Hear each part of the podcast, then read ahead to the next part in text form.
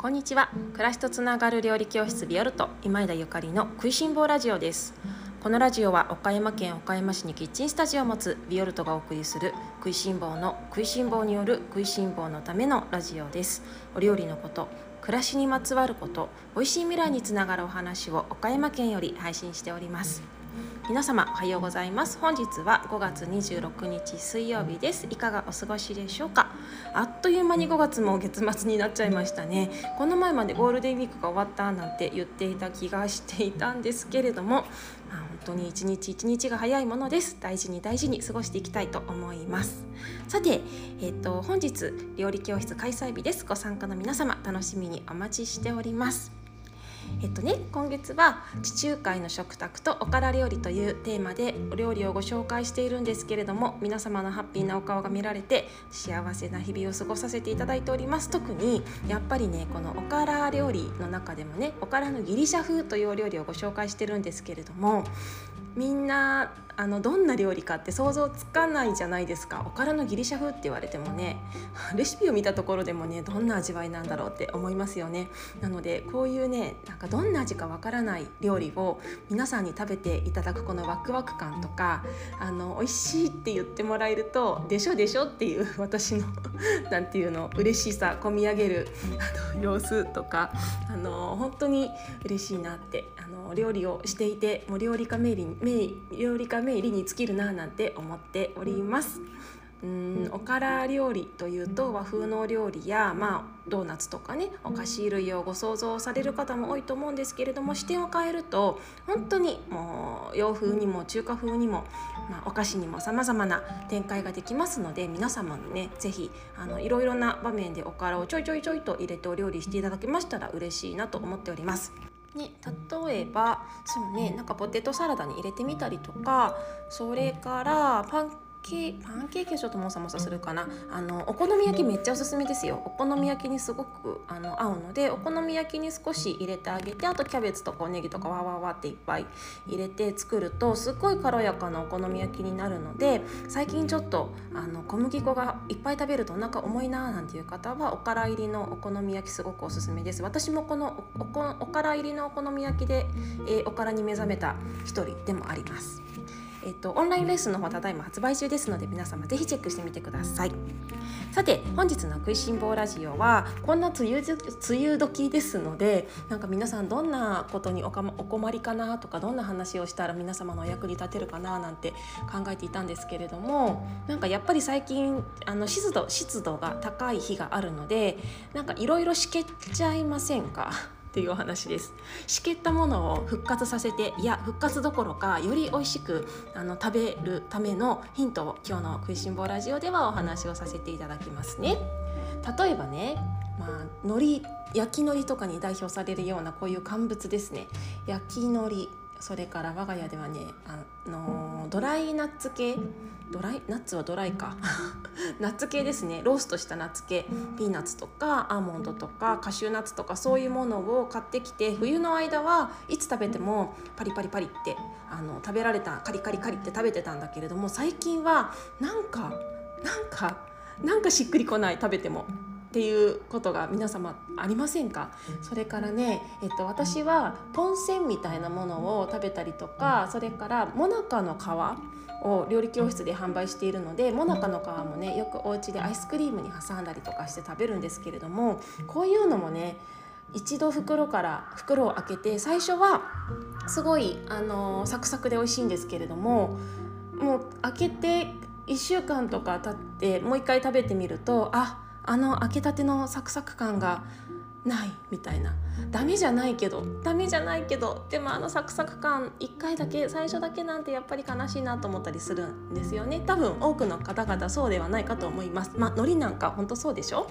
で私がね最近最近っていうかいつもねやることはね、あのー、そういうサクサクカリカリ食べたい乾物がしけてしまった場合はオーブンで焼く。焼き焼き直しっていうか、まあ、オーブンで焼くっていうのがあの私のいつもやる、えー、カリカリサクサクに食べる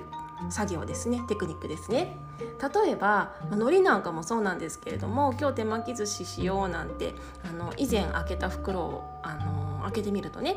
海苔がパリッとしてなかったりしますよね。でそんな時にやっぱりパリパリのせっかくいなり寿司食べるんであればパリパリの海苔で食べたいですからあの海苔をねもうそのまま1枚もうあもう必要なだけ必要なだけ例えば今日いなり寿司でもめっちゃみんな食べるから10枚海苔10枚なんていう時はもう10枚の海苔をそのまんまあの大きい海苔のまんまオーブンに入れてだいたいね140度から150度ぐらい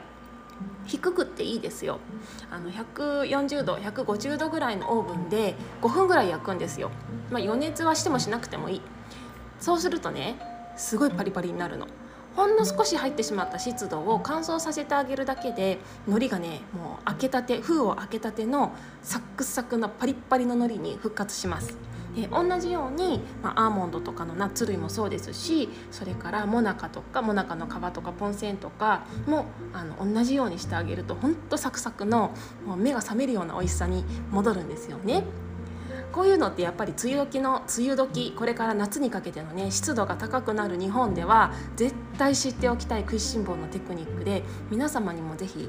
お見知りおきしていただきたいなと思っております。だって残念じゃないですか。せっかく買ってきた海苔だ焼き海苔だってあのナッツだってポンセンだってもなかの皮だって最初買ってきて袋を開けた時にはパリッとサクッと美味しかったのにたった1週間経ってしまってそしてこの梅雨時で、まあ、夏湿度が高いからだけにこのサクサク感がね失われて本当はもっと美味しいのにこの残念感。ダメじゃないんだけどでも美味しいものを一度もっと美味しいものを知ってるとなんかあーなんか残念みたいなあるでしょ？だからそれってすごくもったいないのでほんとひと手間なんですけれどもオーブン。いやまあトースターでもいいかもしれない。トースターでねトースターの場合は温度が高いので結構低めの温度で焼いていただくかもしくはほんと一瞬ですね。一瞬焼いていただくといいと思います。海苔なんかはね炙るとあのー、昔の方はね炙ってなんて言いますけれども炙るとねやっぱりちょっと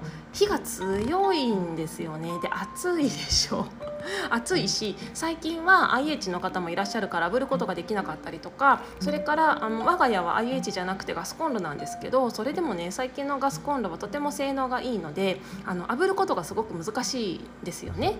あのお持ちの方分かりますよねその炙ろうと思ってたけど上にお鍋が乗ってなかったら火がどんどんちっちゃくなっちゃって炙れないみたいななのでこの炙るっていうよりかは私はオーブンに入れてカラッともう一度その余計な水分を少し飛ばしてあげる食べ方が大好きです。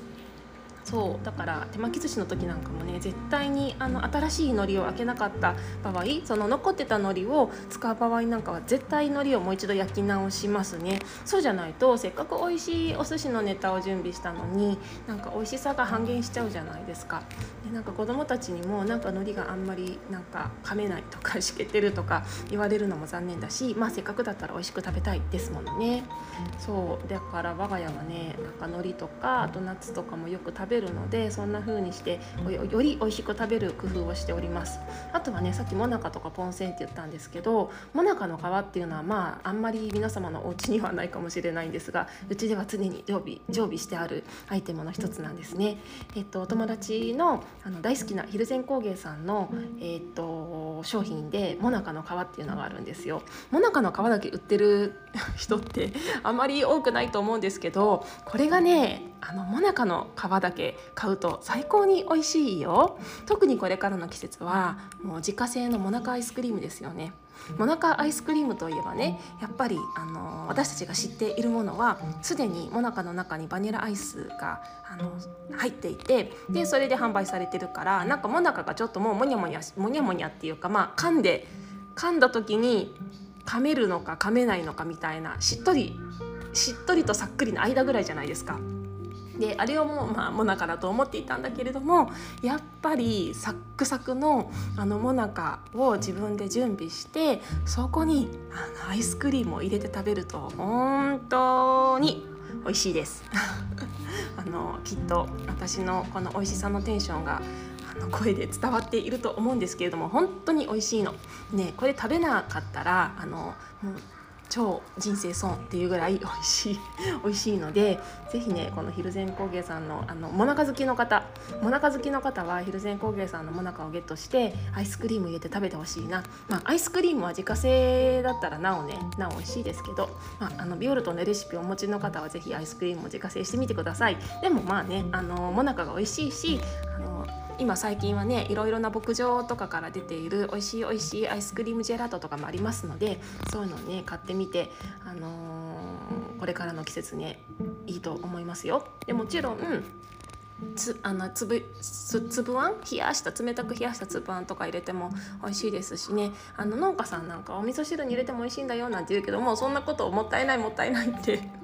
私は思うのでもうアイスクリーム豆乳派です。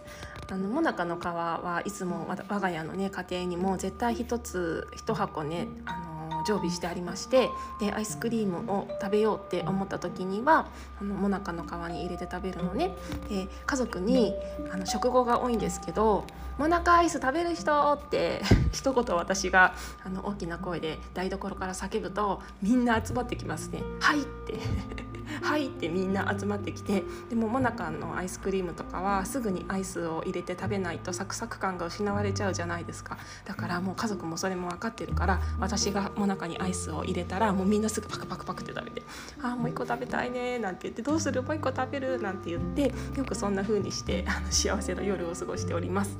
皆様もぜひお試しください。それでは今日は梅雨時にぜひ知っておきたい食いしん坊のあの乾物をサクサクに食べるテクニックをご紹介いたしました。皆様今日も美味しい一日をお過ごしください。暮らしとつながる料理教室ビオルト今井でゆかりでした。